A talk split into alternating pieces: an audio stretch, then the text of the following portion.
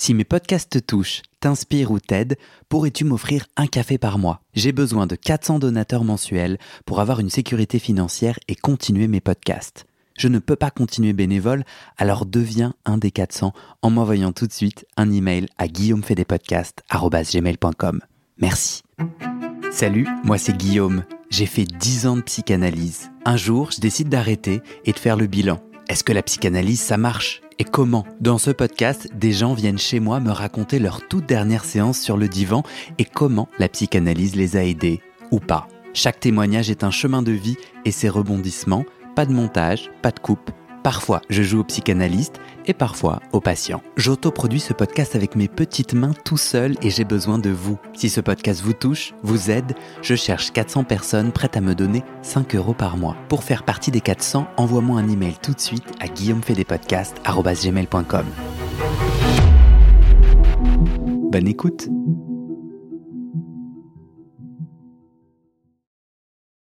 Vous écoutez la seconde partie du témoignage de Frédéric. Pour la première partie, c'est l'épisode juste avant. Tu répares et tu décides d'aller voir un ou une autre analyse, c'est ça que tu dis? Ouais, c'est ça. Du coup, avant qu'on passe à ça, pourquoi arrêter? Et comment? Et est-ce que tu veux me raconter ta dernière séance? Ouais, parce que euh, ben, euh, vraiment mes symptômes avaient tous cessé, donc j'étais bien. Et euh, j'étais content de ce qu'on avait fait ensemble. Et puis j'allais déménager, donc je pouvais plus aller la voir. Donc euh, pour moi aussi, ça c'était un signe que ça allait bien. J'étais capable de reprendre ma vie en main, ce qui n'était pas le cas juste après le divorce. Je perdais tout. Donc je reprends ma vie en main, je réussis à faire des choix à nouveau. Et j'ai dit, voilà, je vais partir à Madrid. Donc euh, on a été d'accord de faire quelques séances en visio s'il y avait besoin. Euh, et, et, et donc, Acte manqué, réussi. Pourquoi partir? Ah, pourquoi partir? Parce que ça commence, à, par- ça commence à, à parler de qui je suis, de comment je peux suivre mes besoins sans culpabiliser. Donc partir, pour moi, c'est pas partir pour fuir, c'est partir pour euh, parce que j'aime découvrir d'autres choses. Tu vois? Hmm. Euh, Et donc, t'avais plus besoin d'elle. J'avais plus besoin d'elle. Mais pour autant, quand tu arrives à Madrid, tu reprends une autre. Ouais, je reprends une autre parce que là, je vais dans, dans le mode, ça va m'intéresser, moi, de, de creuser l'histoire de la psychanalyse. Comment est-ce que je peux devenir psychanalyste Et du coup, ouais. je vais approfondir un petit peu plus théoriquement cette chose-là. Donc, je reprends un analyste euh, qui est rattaché à l'école que je suis. Tu vois un peu un autre. euh, donc, euh, tu continues ton chemin de psychanalyse pour, une fois que tu as enlevé le couvercle, continuer à, à creuser. Tu vas un peu raconter. Mais donc, ta dernière séance avec ton analyste de deux ans et demi, c'est toi qui as contrôlé, c'est-à-dire tu as dit je partirai autour de cette date-là. Elle, a dit, elle en a dit quelque chose? Ouais, ouais, ouais. J'ai. Évidemment, je lui demandais pas trop mon avis. Il y a des moments où je lui demandais. Pardon, son Ah. avis. Tu vois je, je me demandais mon avis à moi. Je commençais à, à être vraiment dans cette euh, dynamique-là. Et donc, euh, je lui ai expliqué ce que je voulais faire. Et elle a été très positive là-dessus. La dernière séance, ça a été une séance où euh, j'ai eu besoin de la remercier. Vraiment. Euh, pour moi, c'était capital. Donc, euh, l'avant-dernière séance, c'est elle est d'accord avec moi qu'on peut que, que je peux voler de mes propres ailes, on va dire ça comme ça, que je peux sortir du nid. Et euh, et puis elle me dit des choses du style, euh, je pense que vous ferez un très bon thérapeute. Tu vois, et on avait commencé à construire une une euh, un- ouais une relation qui était intéressante. Elle m'avait conseillé des livres à lire. On était sorti un petit peu de mon analyse Hmm. de mon histoire pour être un peu plus dans une relation un peu plus humaine. Tu vois. Dans le pré-entretien euh, qu'on a fait ensemble, tu m'as dit que tu pensais que ton analyste t'aimait. Ah, le mot, le mot amour peut-être est trop fort. hein. En fait, il faut le définir. Peut-être que je- alors non, peut-être que mes notes sont mauvaises. Peut-être que, mais en tout cas, c'est mon sentiment. C'est-à-dire qu'on on s'aimait, mais pas on s'aimait. C'est pas une histoire d'amour, tu vois, mais c'est une histoire de bienveillance. Elle m'appréciait, ça serait le mot le plus juste. Et, euh, et en fait, ça m'a fait du bien. Juste, euh, On se demande rien, juste on s'apprécie. Hum, ça, ça participe de la chose. J'avais besoin de voir que euh, socialement, en dehors du couple, puisque j'étais en couple assez fusionnel, j'avais besoin de voir aussi que socialement, j'étais quelqu'un d'appréciable. Après un divorce, on a toujours une estime de nous qui, qui est un peu plus basse. Donc ça fait du bien d'avoir quelqu'un d'extérieur qui n'est pas un ami, Hmm. qui nous apprécie. Bon, c'est c'est juste ça. Ouais. Ouais. Tu m'as dit euh, dans le pré-entretien que les rêves, en fait, j'ai une petite note avec rêve en gras et souligné. Euh, pour toi, ça a joué un rôle? Est-ce que tu, il y en a un qui te vient? Moi, je te demande ça parce que moi, ça n'a, j'ai jamais réussi euh, à, à, à, me souvenir d'un rêve, puis à le dire, puis à me dire waouh. Alors du coup là, le cheval, c'était nanan. Est-ce que toi et toi, peut-être que oui. Du coup, je suis curieux. Ouais. Ouais, moi, ça a été flagrant. Ça a été la première séance de psychanalyse où elle m'a expliqué le, le, cadre, donc c'était assez formel, mais elle était, je voyais qu'elle était bienveillante. Et à la fin, elle m'a dit une chose que j'ai pu entendre dix mille fois chez les thérapeutes. Elle me dit faites attention, enfin soyez attentif à vos rêves si vous en faites. On en parle les prochaines fois. Hmm. J'ai gardé ça en tête en me disant bon, évidemment tout le monde le dit, donc euh, il va rien se passer. Et sauf que le soir même, j'ai fait un rêve que qui, on ne pouvait pas ne pas l'interpréter. Hmm. C'était incroyable. Si je le fais rapidement, euh, j'étais en train de marcher sur une montagne. C'était très difficile de monter en haut. Il y avait des gens qui montaient facilement. Moi, j'y arrivais pas. Et en fait, je commence à angoisser parce que j'arrive pas à monter sur la montagne. Et je regarde sur le sol et je vois mon ombre. Sauf que dans le rêve, je vois pas que c'est mon ombre. Je vois que c'est une ombre. Donc j'ai peur de cette ombre-là. Je commence à courir, mais j'y arrive pas. Et cette ombre me suit. Et donc il y a moi, mon corps physique, et l'ombre derrière moi qui me suit. Et je m'épuise à fuir cette ombre en fait. C'est quand même fort. C'est ouf. Et, euh, et je m'épuise et ça devient un cauchemar. Et au moment où je me réveille, je réalise que c'est mon ombre. Mais ça s'arrête juste, genre c'est une ombre physique, quoi. L'ombre. Et donc je me réveille là-dessus. Et quand je me réveille vraiment dans mon lit, je me dis, waouh, c'est quand même incroyable en fait. L'ombre en psychanalyse, c'est pas rien comme concept.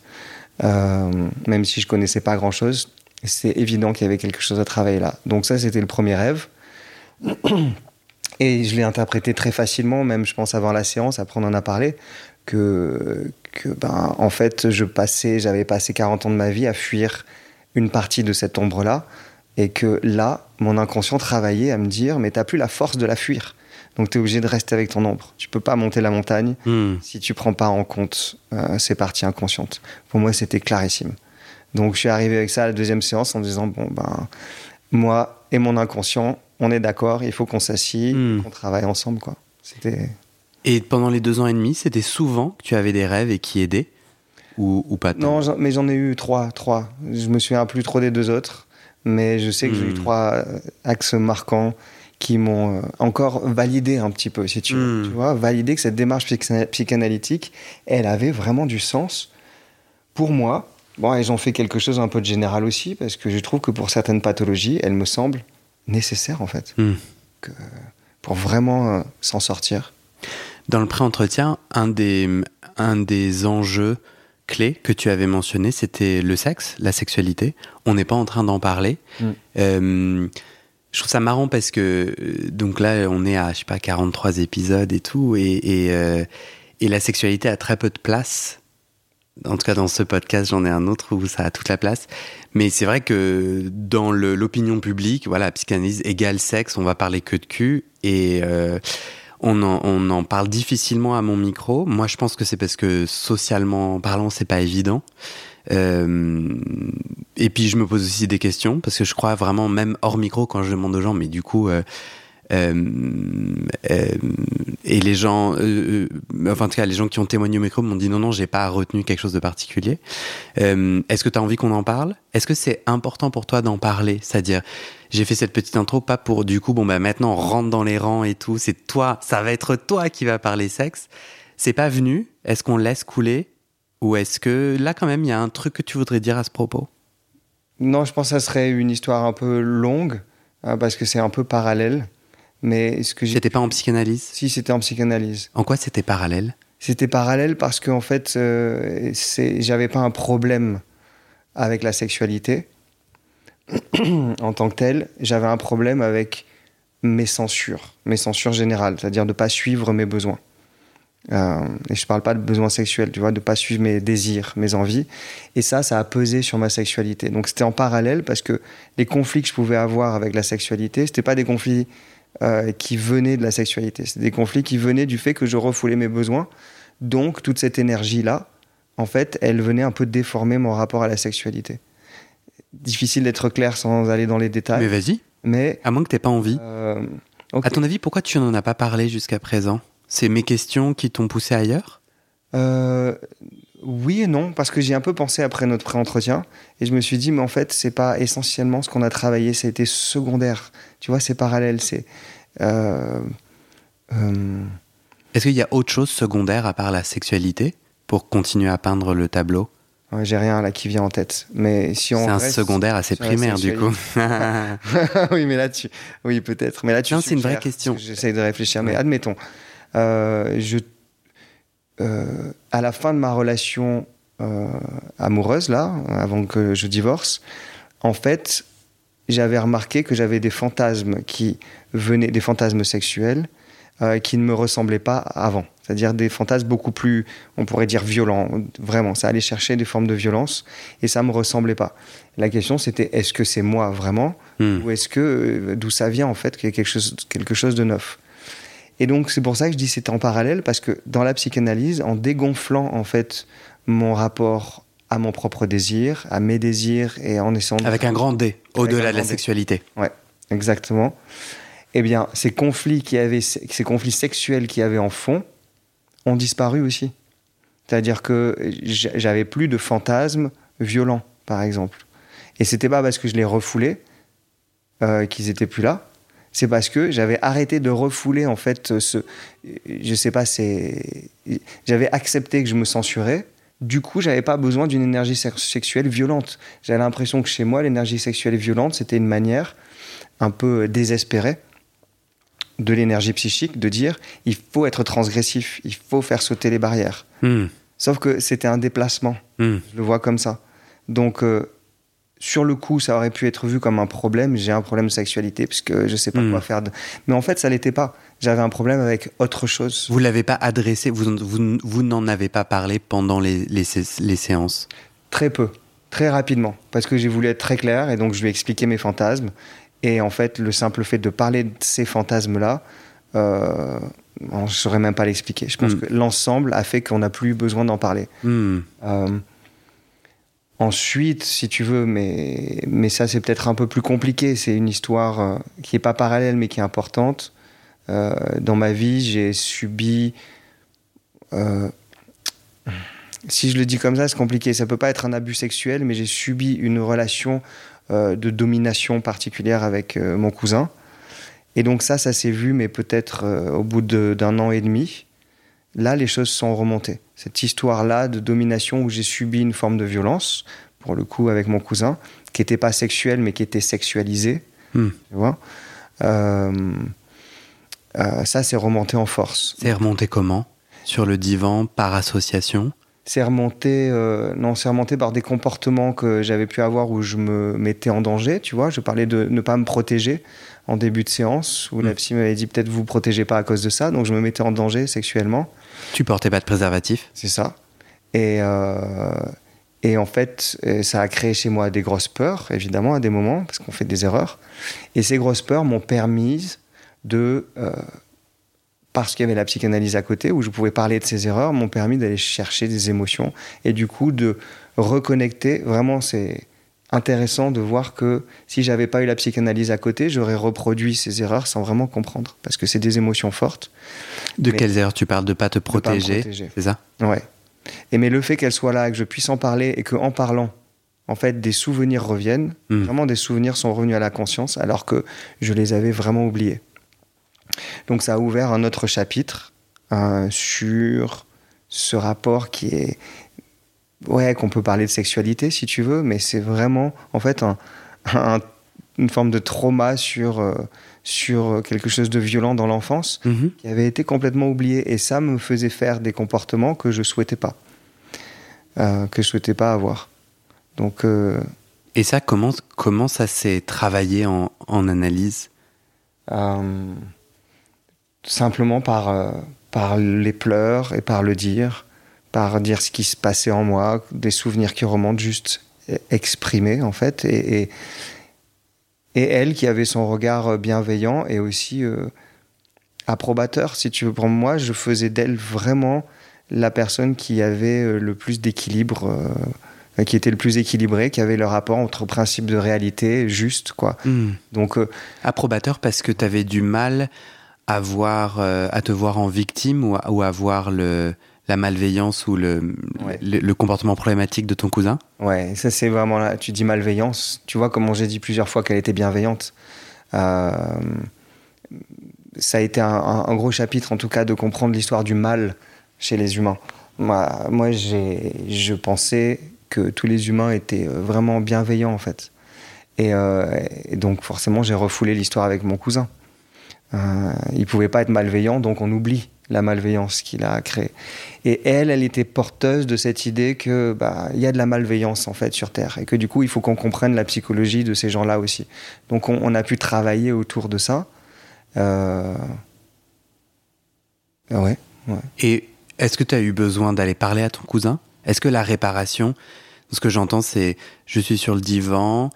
hmm, C'est marrant, là, soudainement, ton histoire me devient plus opaque. J'ai l'impression qu'il y a même une distance. Et Ouais, c'est plus délicat. Ouais, c'est- je- ouais, c'est délicat. Euh, donc, tu, tu- tu peux en dire ce que tu veux, puis on peut euh, passer à autre chose. Mais euh, est-ce que cette réparation, la psychanalyse, a permis quelque chose hors divan qui t'a aidé? Euh, on va dire comme ça, ça m'a. Est-ce que j'ai pu, j'ai pu réparer à l'intérieur de moi, mais j'ai pas pu aller le voir. Il y a plus de contact avec ce cousin, donc il y a quelque chose comme ça de confus et d'opaque où je peux pas en trop accéder à ça. Puis c'est des histoires de famille. C'est pour ça aussi que c'est, là je suis plus flou parce que c'est un Mhm. podcast qui peut être écouté et du coup c'est des histoires de famille. Dans ces histoires-là, on met pas le doigt n'importe où, n'importe comment. Euh, mais ça a été salvateur pour moi. Ah, ça, tu non, souris. Ouais, non, parce que ça, j'ai eu un élan en moi euh, parce que je, euh, un, euh, dès que je te le propose et on, à tout moment, on arrête cet, cet échange quand tu le souhaites. Je trouvais ça profondément injuste.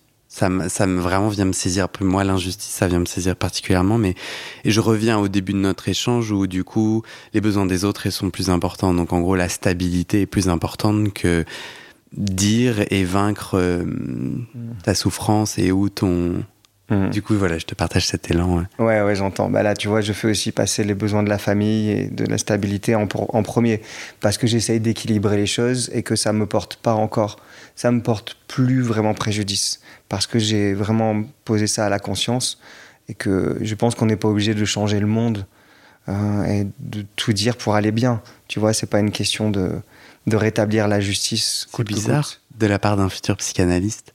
Parce que je pense qu'il faut être besoin libre. de tout dire. Hors du divan, peut-être. Oui, oui, hors du divan, Ah, exactement. Non, non, non, oui, oui, exactement. À partir du moment où tu peux tout dire, je trouve en séance, c'est capital. Même des mots qui sont dépassés, même des mots qui sont Mm. pas vrais, Mm. même le faux, on peut jouer tous les rôles qu'on veut en séance. Mais à l'extérieur, si on veut être fonctionnel, dans ce sens-là, si on Mm. veut fonctionner dans une société particulière, euh, il y a des compromis à faire. Et je pense que c'est aussi le rôle du psychanalyste d'avoir ce principe de réalité. Mais c'est mon histoire. Explique-moi, euh, si tu le souhaites, Mm. euh, ça serait quoi le problème que tu dises ta vérité? Euh, ça serait, euh, ça, ça serait, ça pourrait être. C'est quoi le prix que tu paierais? Ouais, ah, ok, c'est cette question. C'est quoi le prix que je paierais? En fait, de pas me sentir juste avec les autres. C'est-à-dire un peu un principe d'empathie, parce que ça pourrait blesser les autres. De vu que je peux largement être fonctionnel et que je suis ok avec ce qui s'est passé, et puis que quand les choses viendront, je pourrais voir mon cousin, tu vois, quelque chose de, en fait, euh, assez, euh, Si assez tu- raisonnable. Tu dis largement fonctionnel, ça veut dire qu'il y a une part de toi qui en souffre encore aujourd'hui? C'est très non, bizarre, sûr. largement fonctionnel. Ouais, largement fonctionnel. Euh, ça veut dire que je suis quand même heureux, Hmm. en fait.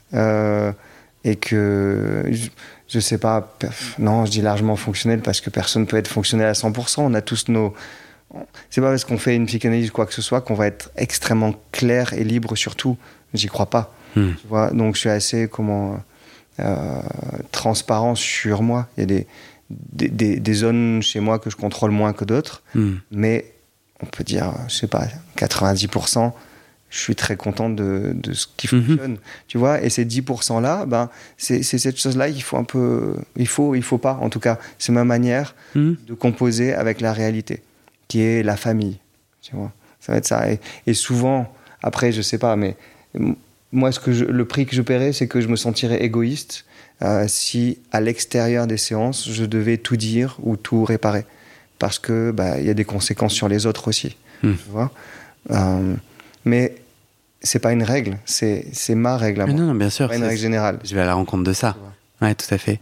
Euh, euh, Qu'est-ce que ça a changé de retrouver ce souvenir sur le divan, de le pleurer, de le digérer? Est-ce que tu as vu, est-ce que à nouveau c'est diffus? Tu souris, vas-y. C'est diffus Mhm. ou bien non Tu as vraiment senti des changements dans ta vie euh, un peu moins diffus? Ouais, j'ai vraiment changé des. J'ai vraiment senti des. J'ai vraiment changé, tu vois. Mm. j'ai vraiment senti des changements. Euh, Si tu veux, il y avait peut-être pour une fois dans ma vie un témoin de ce que j'avais vécu, c'était ma psy.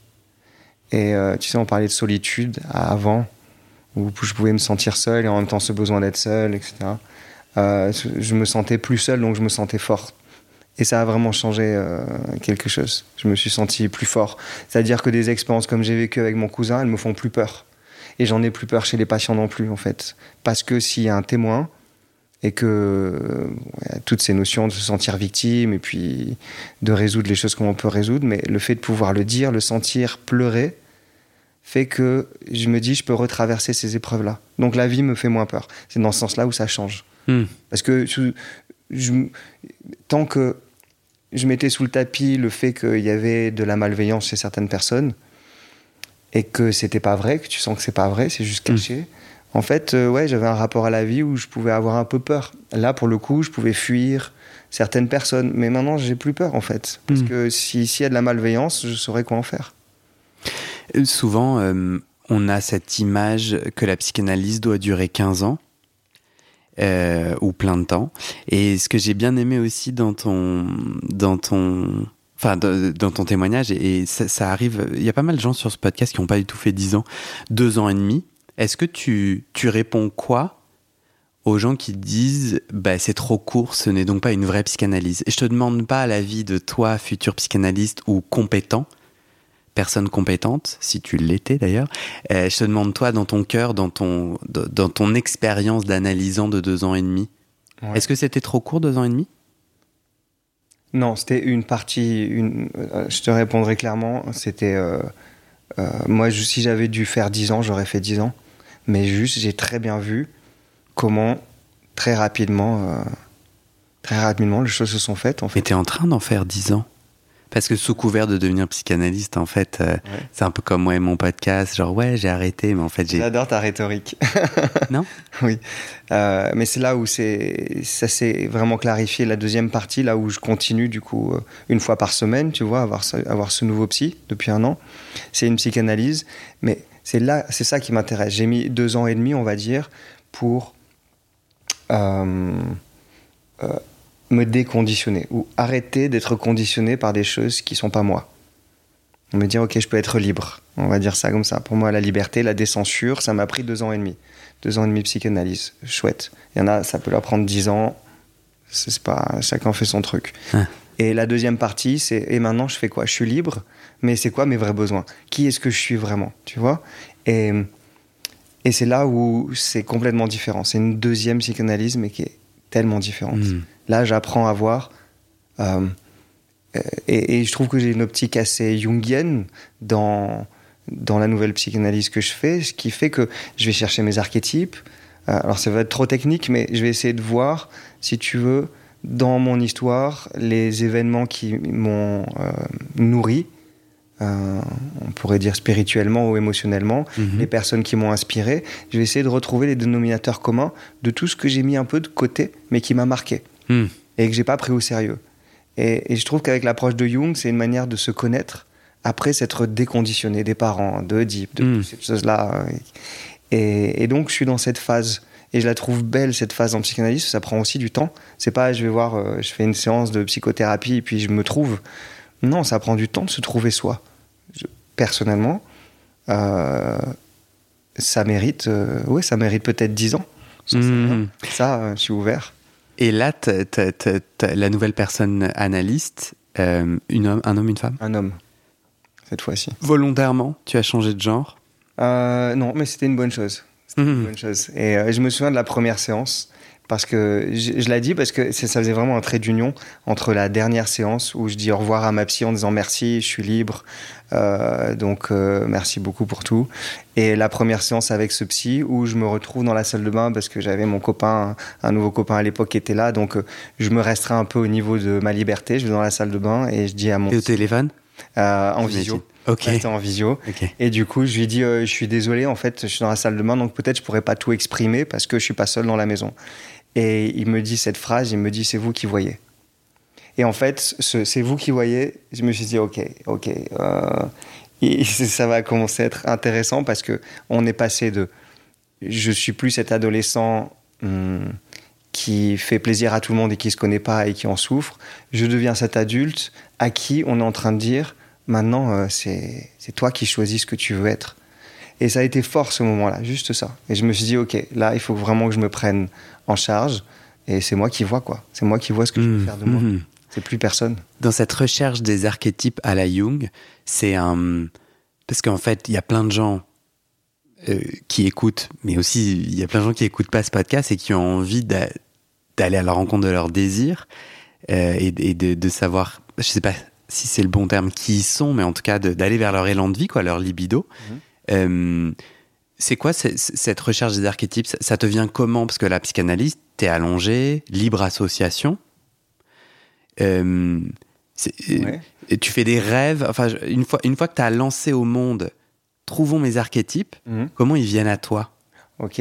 Bah oui, En Grâce à la psychanalyse. Ouais. Euh, En coaching, tu vois, on ferait un truc un peu procé- procédurier. En psychanalyse. En psychanalyse, euh, en tout cas cette approche euh, jungienne, donc là on sort du freudisme avec les associations libres, on va aller chercher, Ah. on va aller chercher en fait nos associations libres dans le passé, ce qui librement nous a intéressés. Par exemple dans mon cas, euh, des événements forts, ça a été un jour j'ai vu un chef d'orchestre euh, que j'ai trouvé passionnant et intuitivement, je ne sais pas pourquoi, il m'a marqué et j'ai suivi euh, toute sa théorie, sa manière de, de- d'organiser euh, les symphonies. Donc il y a cet événement. Ensuite, il y a un film qui m'a marqué particulièrement, un personnage dans un film qui m'a marqué. Et tous ces événements. Donc en psychanalyse, c'est-à-dire tu vas être sur le divan et entre les séances. Pour moi, la psychanalyse, elle est vraiment aussi entre les séances. Hmm. Tu vas repenser, te dire, mais oui, c'est quoi les événements ou les personnes ou les, les, ou les œuvres d'art marquantes dans ma vie qui m'ont nourri, tu Mhm. vois? Euh, Mais en fait, c'est simplement ça. Et du coup, la psychanalyse devient une analyse non pas de ta vie passée, c'est-à-dire de ton histoire, de tes comportements, de tes parents, mais une analyse de ton âme. Ça, c'est jungien. C'est-à-dire, qu'est-ce que ton âme, pendant que tu étais enfant, tu le niveau conditionné, soit, si tu l'as réglé, tant mieux, et le niveau de ton âme, c'est sans ces conditionnements qui tu aurais été. Et dans, et dans ton cas, la posture de ton analyste, il continue à te valider, à te dire Ah oui, oui, la musique, ah oui, oui, le monsieur chef d'orchestre? Non, il va, lui, il va être beaucoup plus dans. euh, il va me poser une théorie. Il va me dire voilà comment comment tu pourrais euh, euh, réfléchir à toi, comment tu pourrais penser qui tu es. Donc il va me dire regarde dans, dans ton passé en fait ces événements marquants. Il va dire ça simplement. Et puis moi, entre les séances, je vais y réfléchir. Et tu lui amènes par exemple cette, euh, le chef d'orchestre, qu'est-ce qu'il en a dit? Euh, Tu te souviens? Est-ce qu'on en a parlé encore? Je crois qu'on n'en a pas encore Mm. parlé exactement. Parce que je suis dans ce travail de récupérer les informations. Et généralement, donc, euh, est-ce que lui valide? La question, c'est est-ce que lui valide, est-ce qu'il valide pas? Euh, Il n'a pas vraiment cette posture aujourd'hui. Mm. Euh, il, a, il a juste la posture de, de m'apporter différentes. C'est pour ça que c'est une psychanalyse, je trouve, particulière et différente de la première. Parce qu'on n'est pas allé chercher des émotions. Il, il m'apporte des points de vue différents sur comment je peux me construire. Ça, c'est comme un psychothérapeute. Ou- Ouais, je, je sais pas. Moi je qui essaye de- psychothérapeute euh, si j'ai un problème, mais là j'ai pas de problème. Ok, C'est pour ça que ça reste une, pour moi une analyse, ok. parce que je vais analyser en fait ce qui est en fond chez moi, ce qui est peut-être, euh, euh, ce qui a toujours été là, mais qui est pas monté à la conscience. Alors comme psychothérapeute, il me semble, tu vois ta définition, mais c'est t'as un problème, on va trouver une technique pour résoudre une solution. Et moi, j'essaie de comprendre comment la psychanalyse t'aide à accéder à des niveaux que la psychothérapie ne t'aide pas à, à toucher. Et du coup, je te demandais, est- est-ce la libre association? Et tu m'as répondu non. Hmm. Ah, J'ai répondu non peut-être rapidement. D'accord. Tu continues à librement associer avec un peu cette thématique de qui suis-je, que veux-je, et dans le passé, euh, c'est ça Parce que Ouais, ça. moi, ça, me- ça me rappelle un, un souvenir très particulier, euh, très très spécifique à la psychanalyse.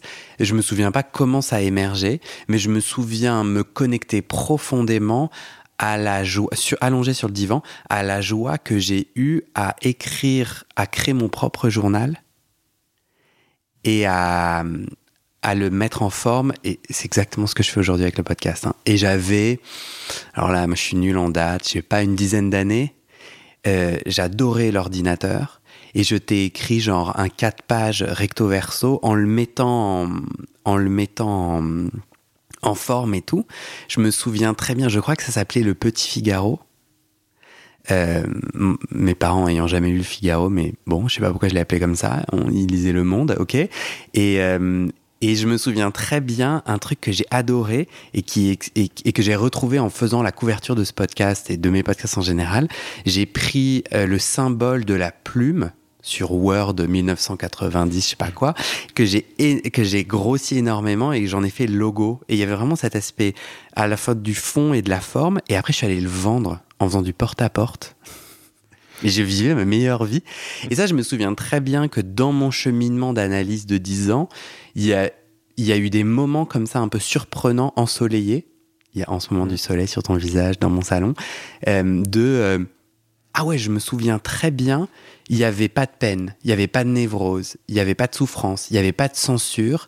Cette joie puissante, tu vois, comme la force d'un rayon de soleil, où euh, je peux pas te rationaliser de pourquoi. Et, nan- ah, et, et à partir de là, de, de tirer ce fil entrepreneurial et d'aller. euh, et même en fait, quand je. Aujourd'hui, ça continue à m'éclairer. Enfin, grâce à toi, parce que le souvenir m'est re- revenu, pas tous les jours, mais quand même, il y a un truc de se reconnecter à cette première joie Mm. euh, de jouer, euh, de jouer quoi, du jeu. Ouais. Et je crois que ça participe de ça aussi, l'histoire de la psychanalyse, enfin, de faire une psychanalyse et cet engagement un peu régulier, c'est que c'est des moments pour soi, qu'on n'a pas tant Mm. que ça à l'extérieur. Et donc, bah, ça vient nourrir des choses et ça, ça donne l'occasion aussi, de ce que j'ai vu, de pouvoir s'exercer, tu vois, de pouvoir dire. Par exemple, euh, par rapport à mon cousin, en, en séance, je pouvais exprimer à la psy ce que je voudrais dire à mon cousin et ça nous prépare un terrain pour pouvoir le dire dans la réalité aussi. Et, donc se chercher dans les séances avec quelqu'un qui a un petit peu des théories euh, euh, qui permet de, cadrer un peu la recherche, je trouve ça formidable en fait. C'est marrant que tu reviennes à ce sujet parce que moi-même j'y revenais dans ma tête et euh, j'allais j'allais pas le dire mais maintenant que tu l'as remis, tu as l'air plutôt de valider ou, d'aller dans le sens de ce vers quoi je, je pointais du doigt qui est euh, sur le divan, je crée un espace pour le dire dans le vrai monde car au final c'est important. Mm. Et, et c'est marrant parce que moi je faisais le chemin inverse de dire, je crois que j'ai plus projeté sur toi un de mes enjeux à moi qui est euh, quoi dire et tout dire point d'interrogation, tu vois. Et je crois que je serais triste si le, mon sous-entendu c'était ah ben le chemin. Quand il y a eu un- un- une difficulté, un souci, c'est de la confrontation. Je crois qu'il y avait un peu ce sous-entendu, tu vois, quand j'ai commencé à te gratouiller. C'est marrant, on a fait deux gestes, deux mouvements différents. Mais en- moi, moi, je ne sais pas quelle est la- la bonne façon. Et c'est vrai que ça vient toujours me travailler, cette question de la confrontation, du dire. Jusqu'où tu, jusqu'où dire aide. Et notamment, moi, je l'ai vécu dans ma chair quand faire mon coming out, dire au monde, à mes parents, à ma famille que j'étais gay, n'a absolument pas résolu quoi que ce soit. C'était juste le début d'un très long chemin Mm. et qu'au final, je continue tous les jours à dire et à redire. Mais euh, voilà, petite parenthèse, en tout cas, euh, Ouais, bah, ça restera au cœur de la question de la psychanalyse. Vraiment. C'est est-ce que le dire est suffisant ou pas? La En dehors du divan. Oui, mais en dehors du divan. en dehors, moi je parlais là en dehors du divan. En dehors du divan. Ah, sur le divan Moi, à c'est assez 2000%. clair. C'est assez clair que, que ça se travaille en analyse, savoir ce que tu vas dire à l'extérieur. Et là, tu avais l'air de sous-entendre que peut-être un jour, tu dirais, toi, hors du divan. Ouais, mais ça se travaille en analyse. Ah, C'est pas soudainement j'ai besoin de le dire à l'extérieur, donc je le dis. Non, parce qu'entre l'extérieur et l'intérieur, il y a tellement d'intermédiaires, c'est fou tellement parce d'enjeux. Il y a quelques minutes, tu disais le contraire. Tu disais, je... non, tu disais plus, aujourd'hui, Mm. je prends soin euh, d'un équilibre. Ouais. Et là, ce que tu dis, c'est que peut-être que dans le futur, Ouais. Tu bougeras quelques dés de cet équilibre. Exactement. Quelques pièces, Parce que je prends en compte le contexte. Hmm. Sinon, ce serait, pour moi, ça, c'est trop, ça serait égoïste de dire, tiens, soudainement, pour moi, et, et ce serait un, mau- un mauvais égoïsme. En tout cas, ça, c'est mon point de Mhm. vue. Pour moi, il faut que je dise euh, tout ce que je pense aux autres. Euh, je fonctionne pas comme ça. Si je veux vivre en société, je pense qu'il faut penser aux autres aussi. Mhm. Donc, c'est pas ce moment de j'ai fait plaisir aux autres et donc maintenant je me fais seulement plaisir. Non, il y a un équilibre. Hmm. C'est marrant que tu viennes avec l'action du plaisir. Mhm. Parce que j'ai pas l'impression que, Ouais. que là, le- ton enjeu à toi, c'est de te faire un kiff. euh, Ouais. Genre, je suis sûr que t'as pas envie et que t'essayes de te libérer moins. Non, mais oui, je sais pas là. Mhm. Euh, j'ai envie de terminer, donc j'ai deux questions pour terminer, mais souvent quand je dis ça, c'est faux, il y a mille questions après, mais j'ai quand même l'impression que là, on va arriver à la fin. Ma première question, c'est, je crois savoir que tu es psycho-énergéticien, et je suis assez intéressé de savoir comment, selon toi, ces mondes de la psychanalyse et de l'énergie, Hmm. l'énergie. Et après, ma dernière question, ça sera ton mot de la fin si t'en as un. D'accord. Donc moi j'y connais rien en énergie. Je suis assez curieux. Mhm. Euh, je pense que s'il y a des psychanalystes, et il y a des psychanalystes qui nous écoutent, il y en a déjà qui sont en syncope, hashtag euh, PLS, euh, de- d'un pont qui serait interdit, impossible. Déjà, est-ce que tu peux m'expliquer très rapidement, c'est quoi les énergies? Et deuxièmement, c'est quoi le pont selon toi? Pourquoi tu es en train de devenir psychanalyste et tu as aussi cet angle énergie? Est-ce que les deux peuvent se mêler? Ouais. Je prendrai ta deuxième question d'abord. Pour moi, euh, c'est une lecture possible du monde ou d'un individu. Donc, euh, si je regarde l'histoire de la psychanalyse, euh, il y a clairement des contradictions selon, euh, selon les psychanalystes que tu vas suivre. Ils sont pas tous d'accord. Donc, c'est des lectures du monde Mhm. qui sont plus ou moins efficaces en fonction des personnalités. Mhm. Euh, tu prends Ferenczi, euh, il va baser les choses sur la bienveillance. Tu prends Lacan, il va pas du tout parler de bienveillance et d'empathie. Donc déjà, on est dans deux modes opératoires différents. C'est quoi, toi, ta vision de l'énergie, des énergies? Et du coup, moi, la vision de l'énergie, c'est euh, c'est quelque chose qui est qui demande hum, comment Euh, C'est intuitif, c'est-à-dire que pour moi, ton corps physique, il est entouré. On va dire que ton émotion, tout ce qui est émotionnel chez toi, c'est aussi ce qui est énergétique. Pour moi, l'énergie, ça va être l'émotion. Hmm. Donc c'est tout un système qui est plus subtil à l'intérieur de toi. Euh, comment je pourrais le définir Donc? Psycho-énergétique, ça veut dire que tu prends en compte. Non, je reviens sur cette idée de lecture du monde. En fait, ça a été étudié dans des textes euh, très anciens. C'est assez hindouiste, si tu veux. Donc il y a toute une philosophie hindouiste. Et donc tu vas, en fonction des symptômes et des pathologies qui sont euh, qui se traînent sur ton corps physique, tu peux les rattacher euh, à des théories. Et donc, ça peut t'aider à avoir une lecture de toi et euh, à, à trouver des outils adéquats. Tu peux me donner un exemple sur toi ou sur moi enfin, Ouais. Oui, par exemple, euh, si, euh, si une personne vient avec euh, une- un symptôme de bronchite chronique, ça va surtout être physique, tu vois, de bronchite chronique, donc au niveau des poumons, etc.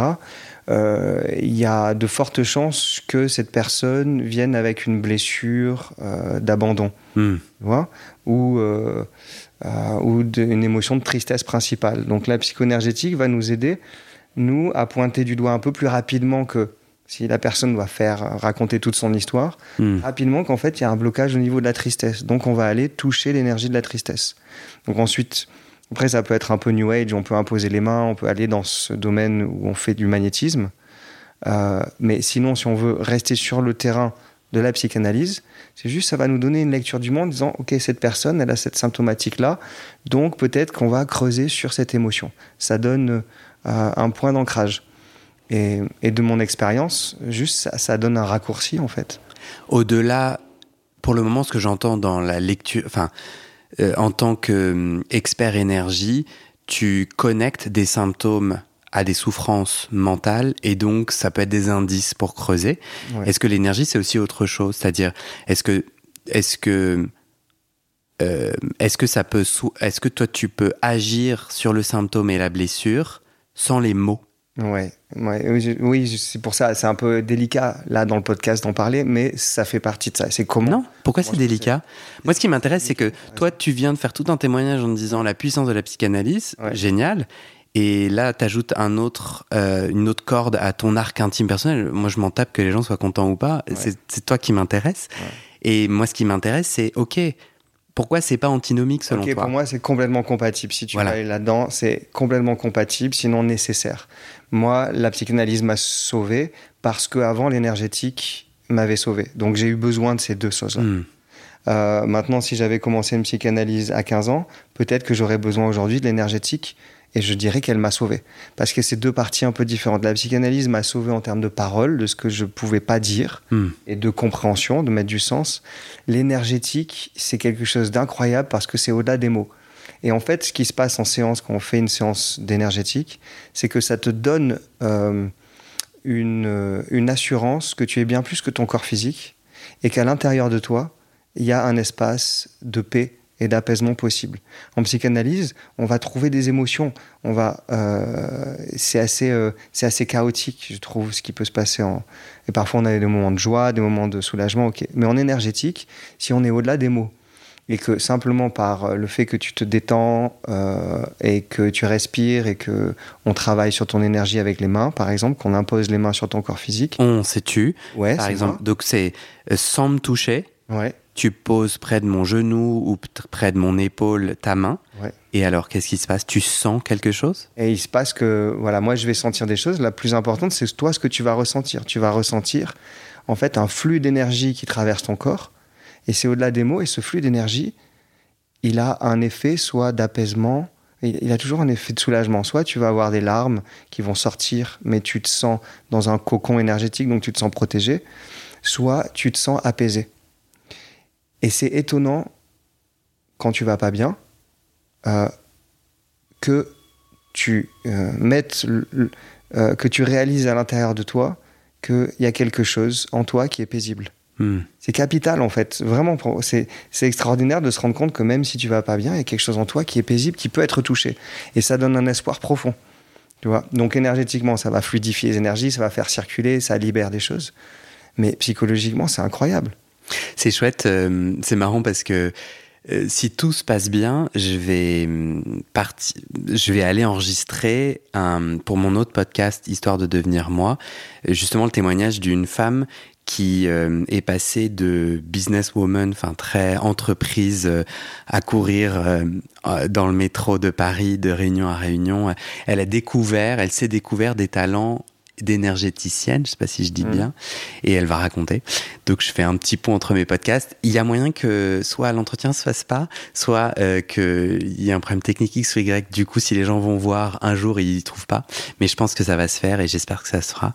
Et donc en effet, c'est un truc que j'ai trop envie de creuser, qui m'intéresse vachement. Euh, c'est mal vu, malvenu, et je sais que tu as un train à prendre. Mais ça va. Mais ça va, t'as regardé ton. C'est ma dernière question, c'est mal vu en psychanalyse de lier les deux? Toi, tu parlais au début, tu es dans une association de psychanalystes et tout. Tu, galères un peu? Non, heureusement, cette association, elle est interdisciplinaire. Ok. Déjà, elle est européenne. Donc, quand tu parles plusieurs langages, tu te rends compte que sur la Terre entière, euh, les théories, euh, elles sont beaucoup plus poreuses que ce qu'on imagine en France. Donc, ça, ça fait du bien. Mais dans le monde de la psychanalyse un peu traditionnelle, tu es un farfelu. Ouais, c'est assez tabou mais parce que c'est mal compris, parce que je sais pas, hein. c'est vraiment des lectures différentes du monde et c'est important. On est. C'est marrant quand même des gens qui s'inscrivent dans un dans une mouvance qui a qui à l'époque de Freud était genre ultra farfelu. Mm.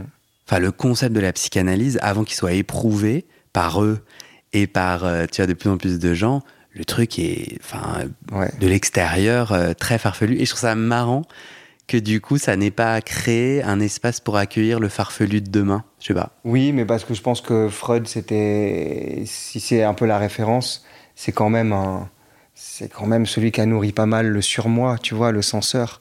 Donc la psychanalyse, je la trouve assez sens, sens Rente censurante, ouais.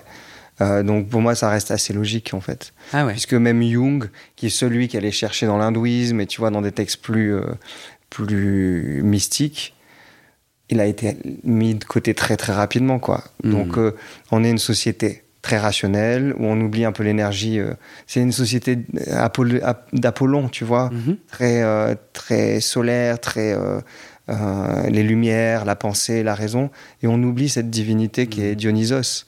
Et je pense que Jung l'a touché, et je pense que dans l'énergie, on a du Dionysos, on a du, de l'irrationnel. Et c'est là où je trouve que c'est très équilibrant l'énergétique. Il nous faut de l'irrationnel. Trop bien. Mm. Merci. Mot de la fin Non, Petit. là c'est très bien. Là- Bah, Très bon mot de la fin. Est-ce que tu voudrais que je mette ton site pour te faire de la pub dans le Ouais, descriptif de l'épisode? Ouais. Mm. Bah voilà, c'est dit et ça sera fait. Merci, c'était c'était super chouette. Merci à toi, Guillaume. Trop cool. Super. Ça va, t'as pas Très trop bon. chaud? Non, ça va. Je- J'adore le soleil, donc c'est bien. J'ai chaud, mais j'adore. Euh, On est Merci, comment Guillaume. Bah, très bien. Tu te sens comment Bien. Bien, bien. Ouais. Non, c'était chouette, c'était agréable. Vraiment. Et c'est la fin de cet épisode. Vérifiez dès maintenant si la suite est déjà publiée. Sinon, vous pouvez vous abonner à ce podcast sur votre plateforme d'écoute pour être alerté dès la sortie des nouveaux épisodes. Et si vous aimez les témoignages intimes comme celui que vous venez d'écouter, j'ai deux autres podcasts qui pourraient bien vous plaire. Je vous les présente. Histoire de devenir moi. Ça, c'est un podcast dans lequel des gens ordinaires me racontent un tournant déterminant pris dans leur vie. Ils racontent le déclic qui a tout changé et comment ils sont devenus un peu plus eux-mêmes. Comment devenir sexuellement épanoui? Ça, c'est un podcast dans lequel des hommes, gays, bi ou queer, racontent leur chemin de sexualité et comment ils tentent de s'épanouir face aux normes. Alors pour écouter ces podcasts, vous pouvez tout simplement taper les titres dans la barre de recherche de votre plateforme d'écoute. Mais je vous mets aussi dans le descriptif de cet épisode les liens pour écouter ces podcasts et les liens de mes réseaux sociaux pour découvrir les coulisses de mon aventure de podcasteur et aussi la page de dons pour soutenir mon travail et mes podcasts. En tout cas, n'hésitez pas à m'envoyer vos retours et vos réactions à guillaumefedepodcast.gmail.com ou sur mes réseaux sociaux. Ça me motive énormément de savoir que ces histoires naviguent et résonnent, ou pas d'ailleurs. Allez, merci pour votre écoute et à très bientôt dans vos oreilles.